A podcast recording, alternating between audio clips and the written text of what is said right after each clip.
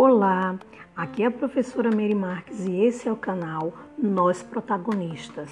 E no episódio de hoje nós vamos estudar sobre a revolta da vacina. E para entender esse conflito social urbano ocorrido na Primeira República, é importante lembrar que no governo de Rodrigues Alves, no ano de 1902, ele vai apresentar um plano de revitalização e modernização da capital federal, que era o Rio de Janeiro naquele momento. E nisso ele vai incumbir o prefeito Pereira Passos a realizar reformas né, inspiradas em obras que já tinham sido feitas em grandes capitais europeias. Né? Fica conhecido aí como a Reforma de Pereira Passos. Nas obras da cidade, vários cortiços foram derrubados para dar lugar a avenidas largas. Dentro desse contexto, nós temos aí Oswaldo Cruz, que era médico sanitarista e diretor-geral de saúde pública. Ele comandou ações de extermínio de vetores de doenças, né, como ratos e mosquitos. É, brigadas sanitárias visitavam as habitações populares e determinavam se elas apresentavam risco à saúde dos moradores e se deviam ser demolidas. Né? Nisso foi criada a expressão bota abaixo. Né? Era uma expressão que foi usada pelos funcionários que faziam aí a avaliação das construções e recomendavam aí a sua demolição. Então isso causou um burburinho muito grande na cidade, né, tornando aí essa frase famosa e temida. Nesse processo, gente, é importante vocês lembrarem que milhares de pessoas elas foram aí obrigadas a buscar novos locais para morar. Essa situação ela vai contribuir para a formação das favelas né, no Rio de Janeiro pois assim muitos dos antigos habitantes, né, dos cortiços, eles se passaram a se alojar nas encostas do, dos morros ou nas periferias da cidade, né, em condições ainda mais precárias. Então, é, essas reformas que foram feitas aí na capital federal, elas serviram de modelo é, para os planos de remodelação urbana de outras capitais brasileiras também.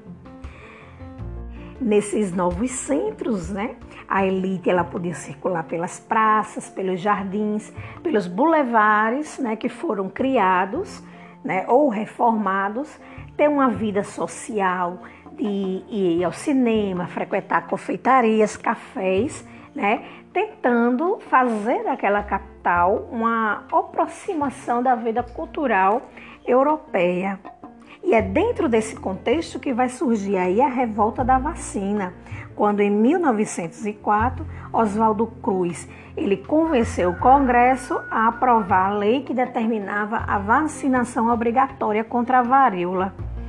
Foi uma medida, gente, que era uma medida que mostravam uma certa sensatez, certo? Porque existia um grande número de mortes causadas pela doença, é, o que vai aí contribuir para uma crise social, né? É, também por causa do método que foi implantado aí essa imunização contra a doença porque é, a população ela não foi informada de como isso funcionava, de como a vacina ela iria atuar. Então muitas pessoas temiam é, tomarem essa dose de vacina, é, temendo os efeitos que ela poderiam causar. Então sem informação, né, a revelia da população, porque é, existia também na época né, denúncia de violência, de que a, as pessoas elas poderiam né, ser obrigadas a tomar essa vacina, de usarem a força mesmo para que as pessoas fossem vacinadas. Então, aí, no dia 9 de novembro de 1904, a revolta da vacina vai ser instaurada no centro do Rio de Janeiro.